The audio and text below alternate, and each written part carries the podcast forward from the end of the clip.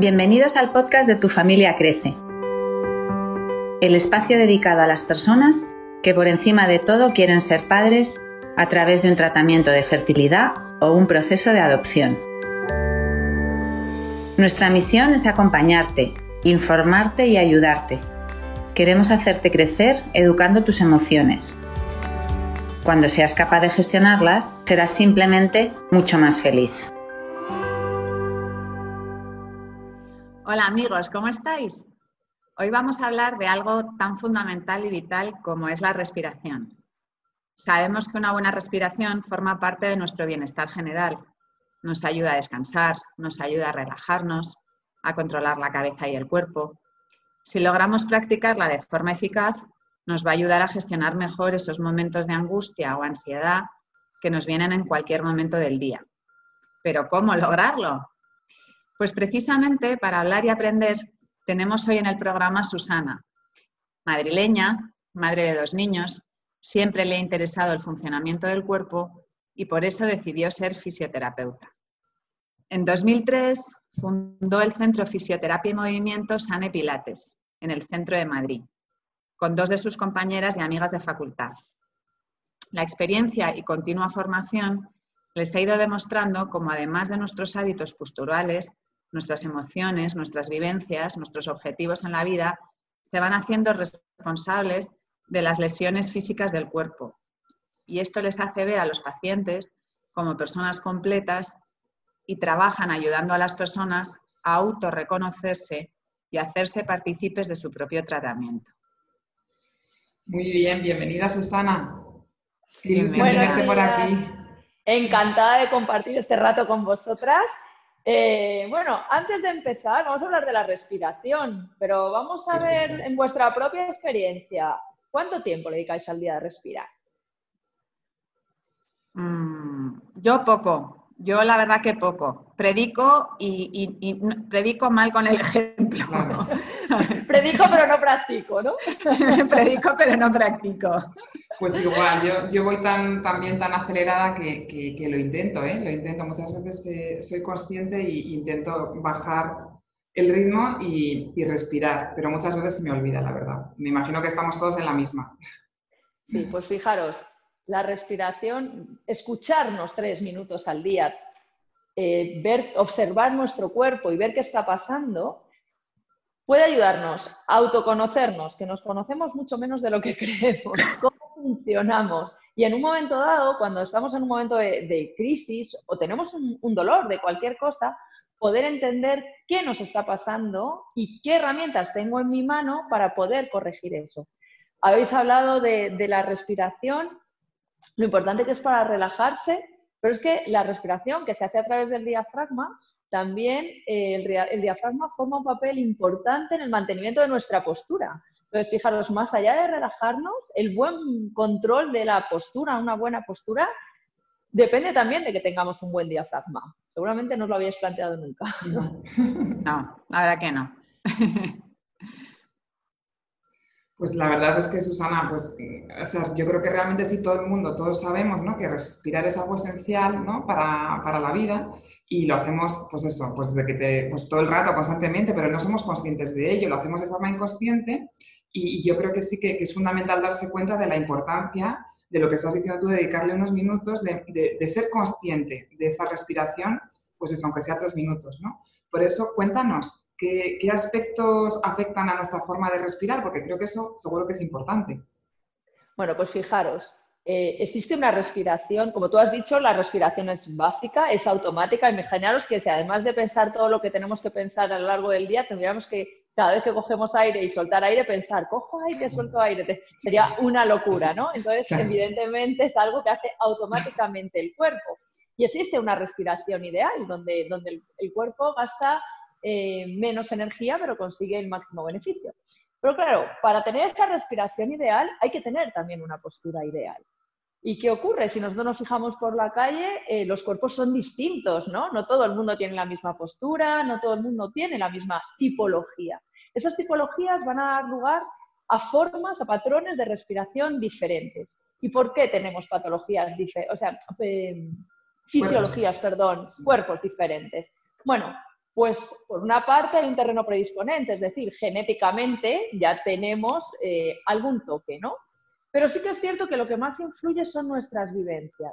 Por una parte, cómo afrontamos la vida, a qué nos dedicamos en la vida. Evidentemente, no es lo mismo el desarrollo muscular de un nadador profesional, por ejemplo, que de una persona que mm, está delante de un ordenador ocho horas trabajando. ¿no? El desarrollo muscular es completamente diferente, con cual su patrón respiratorio va a ser distinto. Pero más allá de lo físico, existe lo emocional y eh, el momento de afrontar determinadas situaciones. Por ejemplo, vamos a imaginar a un gran empresario de una multinacional, ¿no? un director de una multinacional. Nunca nos imaginaríamos a un director así, ¿no? Siempre es una persona hecha para adelante porque tiene que ir hacia adelante, tiene que ejecutar cosas. Vamos a compararlo con una, con una mujer que acaba de ser madre. Una mujer que acaba de ser madre tiene más esta posición, es una posición de acogida, de recogimiento, de protección hacia su bebé. Y es lógico, eso va a marcar huellas en el cuerpo que deberían de ser flexibles. A veces no lo son y entonces instaura posturas en el cuerpo que van a determinar nuestra forma de respirar. Igualmente, pues no es lo mismo que cualquiera de nosotros estemos dando una charla eh, ante 30.000 personas, ¿no? que una vez más vamos a estar ahí arriba, tú no puedes hablar así a la gente porque no, no vas a transmitir, ¿no? Uno se pone en posición de transmitir. Imagínate, soy profesor de universidad todo el día con 20, con 20 adolescentes o, jóvenes dando clases. No va a ser lo mismo que si me acabas de dar una mala noticia, que he perdido un ser querido, ¿no? Mi posición, nuestro cuerpo nos habla. ¿Y cómo habla? Pues a través de contracciones musculares. Y eso va a determinar en gran medida nuestro patrón respiratorio. Fíjate, perdón que haga una interrupción, pero me acabo de acordar eh, que es interesante para, la audiencia eh, cuando hablamos en psicología de lo verbal y de lo no verbal, ¿no? Y es exactamente lo que acabas de decir tú. Nosotras nos fijamos mucho en no solo lo que nos está diciendo la persona, sino cómo nos lo está diciendo. Con lo cual, definitivamente el cuerpo es la respuesta de aquello que estás sintiendo, ¿no? Sí, estoy totalmente de acuerdo, me estaba dando cuenta también de eso, fíjate.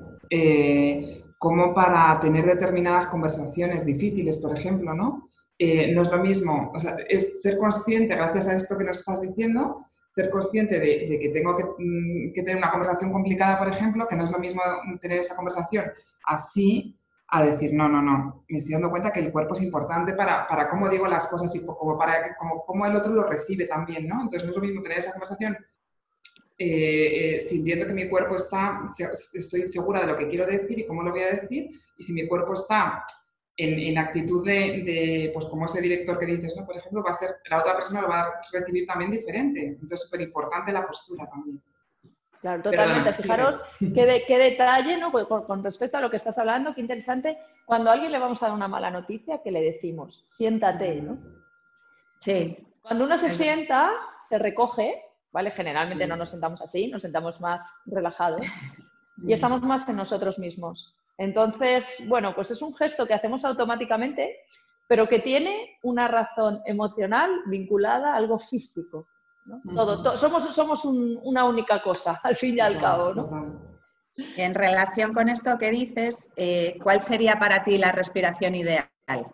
A ver, biomecánicamente hablando, bien, cuando un cuerpo está perfectamente equilibrado, hablemos del cuerpo ideal, ¿no? La respiración ideal es una respiración costal baja. ¿Por qué? Fijaros, nuestros pulmones son triangulares, ¿bien? Llegan de aquí a aquí, sobre todo son más posteriores que anteriores. Cuando yo quiero llenar algo de aire, mm, me interesa más llenar donde más hay, ¿no? Evidentemente, hay más espacio en la parte inferior y posterior que en la parte alta del triángulo, que es una puntita, un angulito pequeño. Pues bien, por eso nuestro diafragma, que es un músculo que nos rodea todas las costillas, imaginároslo a nivel tridimensional como un paracaídas, lo que hace para permitir que se llenen los pulmones es elevar y descender las costillas. ¿Cuál es, por tanto, la respiración más útil? Respirar en este, en este cinturón, coger aire ahí y soltar aire. Eso realmente es la respiración fisiológica más eficaz. Sobre todo estoy hablando si estamos de pie o sentados, ¿vale? Porque tumbados, bueno, nuestro cuerpo está más relajado y trabaja de una forma distinta. Pero en general, para no liarnos con tecnicismos, la respiración costal baja es la más eficaz. Qué bueno, la verdad es que, ojo, qué, bueno sentirlo, ¿sabes? Y que nos lo puedas mostrar así, porque es que así es totalmente diferente, no, no nos damos cuenta de la importancia. Oye, a mí me interesa, bueno, nos interesa muchísimo, eh, porque nos lo encontramos en el día a día y lo, y lo, vivimos también nosotras, ¿no? Con nuestro ritmo. Una de las situaciones más, más frecuentes en nuestra vida y que afectan a la respiración es ese estrés que suele acompañarse de ansiedad. ¿Nos puedes dar algún consejillo para controlar esa situación? Que, por desgracia la tenemos muy presente. Bueno, si queréis hacemos un breve taller con tres ejercicios, ¿vale? pues Para tomar en eh, conciencia de nuestro cuerpo, de nuestra respiración y tener un par de pautas para saber controlar esas situaciones de las que me hablas tan frecuentes, en las que nos cuesta respirar, ¿no? Encontrar la forma de, coger aire, ¿no? Pues bueno, pues fijaros. Genial. Perfecto. Mirad, vamos a hacerlo sentadas, ¿Por qué? Bueno, pues porque quiero enseñaros algo que no requiera mucho, mucha parafernalia, ¿no? Que podamos hacerlo en cualquier momento de la vida, que podamos estar en, no sé, estoy en una consulta médica un poquito nervioso, o estoy en el trabajo y tengo 10 minutos, me quiero relajar, por la mañana lo que se me calienta el café me siento un poquito en la silla, o incluso antes de levantarme tumbada en la cama, o no sé, una intervención quirúrgica, me van a bajar, lo voy a poner en el lado bueno, en el lado un poco más... Eh, más agresivo, ¿no? Y me van a bajar a, quirófano, me voy a relajar. Que lo podemos hacer en cualquier circunstancia, ¿bien? Vale. Lo primero que me gustaría es que cerrarais los ojos, pusierais una mano en el pecho y otra mano en el abdomen y toméis conciencia de cuando cogéis el aire, hacia dónde lleváis el aire.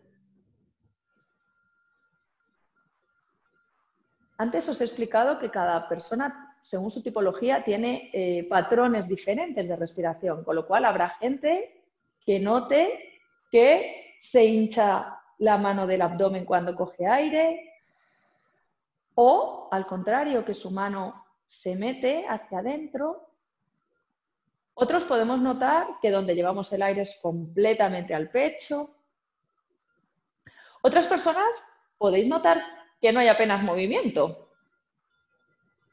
Podemos sentir más facilidad para coger aire, pero más dificultad para expulsarlo, o al contrario, son tipologías diferentes, pero vamos a, dejarnos unos minutos para, como os decía al principio, autorreconocernos, ¿vale? Bien, abrimos los ojos, nos quedamos con esa sensación que tenemos y también quiero que sintáis, porque yo os he dicho que la respiración eh, y el diafragma tiene que ver con todo el cuerpo en general, quiero también que sintáis qué tensión tenéis, por ejemplo, en el cuello, en los hombros, en las lumbares en este momento, para ver qué pasa. Hacer una consulta completa, ¿no? Bien, si pues nos sentimos ahí, vamos a ver si luego pasa algo después de respirar. Vale. Fijaros, la forma, yo os he dicho que lo más importante es eh, respirar donde más aire podemos coger, que es en el contorno costal. Entonces, vamos a ponernos las manos, una mano a cada lado de las costillas, presionando nuestras costillas. Si podemos un poquito más hacia atrás, en lugar hacia adelante, mejor, porque hemos dicho que los pulmones son más posteriores. Y nos podemos presionar para como generar resistencia al movimiento que vamos a hacer. Esto nos sirve de estímulo para saber hacia dónde vamos a llevar el aire. Entonces, por la nariz vamos a coger el aire y vamos a intentar abrir esas costillas empujando con las costillas nuestras manos. Soltar el aire simplemente lo hacemos de forma pasiva. Las costillas han de volver a la posición inicial. No siempre ocurre, ¿bien? Pero sería lo normal. Cojo aire y me empujo las manos y suelto el aire. Cerramos los ojos y nos vamos a concentrar en llevar el aire a esa zona de nuestro cuerpo. Y vamos a ir valorando si en cada inspiración puedo llevar, coger más aire.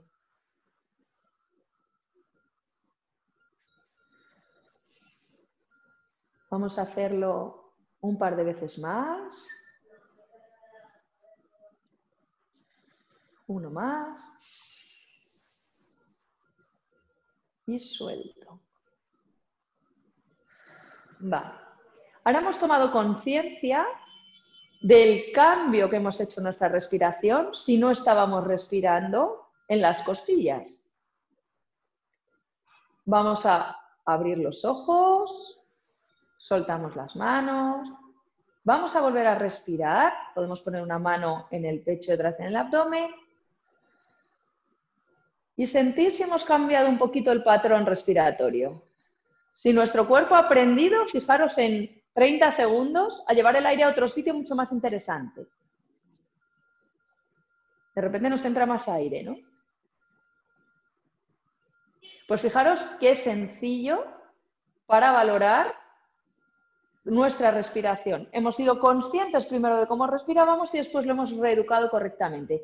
Quiero que de nuevo, relajadas, volváis a sentir la tensión del cuello, de las lumbares y notéis si se ha relajado algo, si más allá de que nuestra respiración ha variado, también tenemos menos tensión en el cuerpo, menos tensión muscular.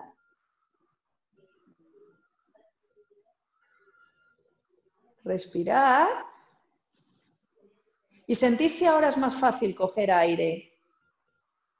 Si antes nos costaba, porque yo os he dicho que habrá gente que le cueste más cogerlo, gente que le cueste más soltarlo si tenemos una respiración más fluida. Eso es un ejercicio que, fijaros, nos ha llevado dos minutos y podemos hacer al cabo del día las veces que queramos. ¿Bien?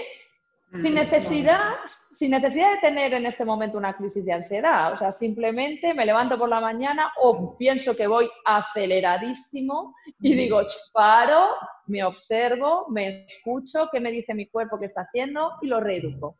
¿Bien? Pero ahora vamos a ponernos en el caso que me estáis hablando, que es muy frecuente de algo que me falta el aire, ¿no? Gente que seguramente os lleva a consulta muchísimas veces diciendo primero, no puedo respirar, hay algo que me angustia. Realmente físicamente se generan nudos musculares de angustia en el plexo solar, a nivel del cuello, a nivel de los aductores. Hay diferentes partes del cuerpo muscularmente se Mm, estresan cuando hay nudos de angustia, ¿bien? La parte emocional os la dejo a vosotras y yo os voy a dar una pauta para ayudar a esas personas por la parte física, ¿no? Bien, esto si hay alguien que está escuchando que le pasa con frecuencia, me gustaría que lo aprendiera esta persona y las personas de su entorno que en un momento dado pueden ayudar a, bueno, pues a la persona que está sufriendo la crisis de ansiedad, me da igual que sea tu pareja, tu compañero de trabajo, tu hijo, tu amiga con la que pasas un montón de tiempo, ¿no? Y que en un momento dado que tú te hayas angustiado, alguien sepa dirigir. Muy eficaz, por ejemplo, si estamos de parto, bien, que el papá, nosotros enseñamos a los papás que ayuden a las mamás con esta, este ejercicio que vamos a hacer un segundo y que es la mejor forma de volver a respirar. Fijaros, cuando alguien está nervioso, siempre cometemos el error de decirle, tranquilo, respira. No hay peor consejo que alguien nervioso decirle así, ala, de buenas a primeras, tranquilízate y respira. ¿Por qué? Cuando uno eh, tiene ansiedad, imaginaros, vamos a hacer el ejercicio como si estuviéramos ansiedad. Y yo os digo, respira, ¿qué intentas hacer? Inhalar, ¿no? Inhalar, coger más aire, con lo cual la angustia aumenta. Porque no entra el aire. Vale, pues vamos a hacer lo contrario, fijaros. Vamos a pensar que no podemos coger aire. Y yo te digo, para, suelta todo el aire, vacía tus pulmones. Para dos o tres segundos. Y ahora coge aire. ¿Qué habéis hecho? Ahora sí que ha entrado aire. Coger mucho aire. Bien, fijar qué ejercicio más sencillo. No le digo tranquilo, respira. Le digo, suelta el aire.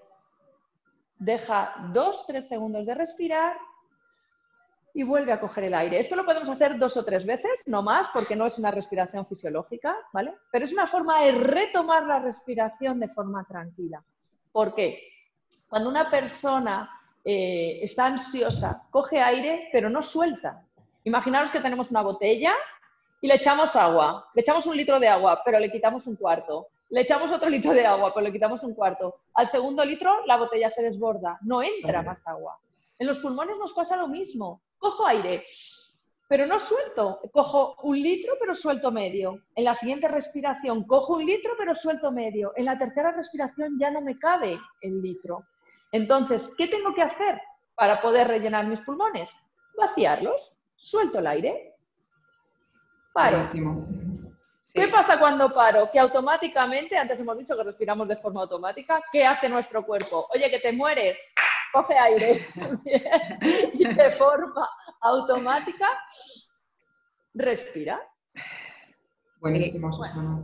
Y además es que, que muy bien, no, te iba a decir que, que, lo bueno de este ejercicio y del anterior es que te conecta con el presente, con el ahora, ¿no? Eh, eh, si estás en un momento de ansiedad o de estrés y te estás agobiando por, por, todo lo que estás sintiendo y por todo lo que te está pasando, de repente al centrarte en tu, en tu respiración, o bien haciéndolo de las costillas, o bien expulsando todo el aire, eh, de repente cuando consigues hacerlo, mm, tu mente se centra en eso y acaba desapareciendo también esa sensación de, de, ansiedad. O sea que genial, muy bueno, muy bueno. Sí, de, de hecho, recogiendo un poco todo lo que habéis dicho, eh, me quedo con algo muy útil que es paro, pienso y respiro. O sea, esas tres pautas en ese orden, porque para respirar de forma adecuada tienes que pensar cómo lo vas a hacer. Sí, además, mm.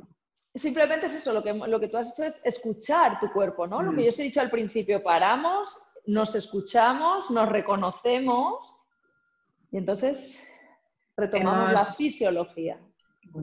Sí, yo creo que nos ha ayudado mucho a, bajar las revoluciones, a frenar, a ser más conscientes de la velocidad con la que vivimos y, a continuar con lo siguiente que viene, porque la vida no para, ¿no? O sea, la vida no para, pero tú sí puedes parar unos segundos. Y, yo creo que una moraleja de, de este pequeño taller que estamos haciendo es eh, meter este tipo de prácticas en nuestra día a día. Empezar poco a poco, no, no de pronto creernos los Master and Commander de la, de la respiración, empezar poco a poco, porque seguro que cuanto más lo practicamos, más beneficioso es y además eh, nos va a ayudar a gestionar mucho mejor esos momentos difíciles con los que nos enfrentamos todos los días, como los que decías antes, de estrés o ansiedad eh, de todo tipo, que te presenten, que, los tienes al final todos los días, ¿no? Em, total. ¿No, María? Sí, sí, sí, sí. Mm. Que es fundamental, ¿no? Eh, eh, yo creo que, es que además lo vas a sentir así, ¿no? Si, si practicas esto todos los días un ratito, eh, aparte de que te estás ocupando de ti, que muchas veces no, no nos ocupamos de nosotros mismos, lo metes en tu rutina poco a poco, como dice Ángela, y, como vas a sentir los beneficios, ¿no? Eh, poco a poco, pues al final pues, pues vas, a sentirlo, eh, vas a sentir que es tan positivo que lo vas a, a, incluir en tu rutina. Entonces, lo que nos encantaría desde Tu Familia Crece, eh, junto con Susana, es que si lográis hacer este ejercicio y lo, pongáis y lo ponéis en práctica, ojalá que sí, pues nos encantaría conocer vuestras impresiones, ¿no? yo desde luego lo he notado, vamos, porque venía mm. acelerada por otros temas y, y a mí me ha venido genial y el bienestar es inmediato. Entonces, eh, sí. nos encantaría conocer vuestra opinión ¿no? y vuestros comentarios y ya sabéis que en nuestra web tenéis un formulario y lo, lo podéis poner por ahí. Y bueno, además os queríamos anunciar que tendremos otro taller práctico eh, de respiración que es es, es fundamental con Susana y, lo hemos llamado, a ver qué os parece, rutina matutina y vamos a barrer lo que nos sobra. ¿Eh? porque yo creo que a todos nos va a venir genial. Y entonces nos trasladaremos en esa ocasión a, las dos, ¿eh? Ángela y yo, al Centro Sane Pilates, que está en la calle Columela de Madrid. Bueno, os va a encantar, porque ya habéis visto Susana cómo es, cómo lo explica, qué práctica. Y, es amorosa, además, además de práctica, es amorosa. Total, total. bueno, y, bueno, pues lo, anunciaremos eh, en redes, así que tenéis que estar, estar muy atentos porque, porque va a ser en breve. ¿Verdad, Susana? Aquí estoy esperando, ya he visto preparado con todo el material. En cuanto queráis, nos vemos y, y, nos ponemos en marcha. Genial. Bueno, pues muchísimas gracias, Susana. Un abrazo enorme. Gracias. Un abrazo. Escúchanos de nuevo la próxima semana. Ya sabes que todas las notas de este podcast están en nuestro blog en tufamiliacrece.com. Suscríbete a tufamiliacrece.com para no perderte ningún capítulo y a cualquiera de las aplicaciones donde puedes escucharnos, Evox, Spreaker, iTunes y Spotify.